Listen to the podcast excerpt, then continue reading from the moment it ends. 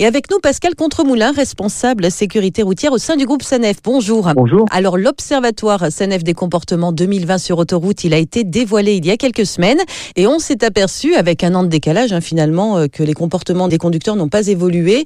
Euh, il y a toujours des excès de vitesse et il y a toujours de grands excès de vitesse. Oui, il n'y a pas eu de dégradation, mais il n'y a surtout pas eu d'amélioration sur le comportement, notamment sur les vitesses pratiquées euh, sur le réseau autoroutier. On a observé 150 000 véhicules, par exemple, dans la semaine du 15 juin, et 41% des conducteurs dépassaient le 130 km h 12% dépassaient le 140 km h et 3% dépassaient le 150 km h C'est vrai que ça paraît énorme dit comme ça, alors ça nous est tous arrivé d'être à côté de quelqu'un qui roule vite, de lui demander de ralentir, et la personne nous répond, pas de souci, t'inquiète pas, je suis maître de mon véhicule, de toute façon il n'y a personne. Non, même s'il y a personne, sur l'autoroute, c'est pas une raison pour rouler vite. Ce n'est pas une raison pour rouler vite. Premièrement, il y a une vitesse euh, réglementaire qui est à 130 km heure lorsque les conditions le permettent et 110 km heure lorsqu'il pleut. Et puis, on peut considérer aussi que l'infrastructure est prévue pour des vitesses qui sont des vitesses réglementaires. Donc, ce n'est pas parce que même le véhicule est beaucoup plus sécurisant ou on se sent en confiance ou qu'il n'y a personne devant vous qu'il faut euh, dépasser ces vitesses. Euh, puis, euh, il peut arriver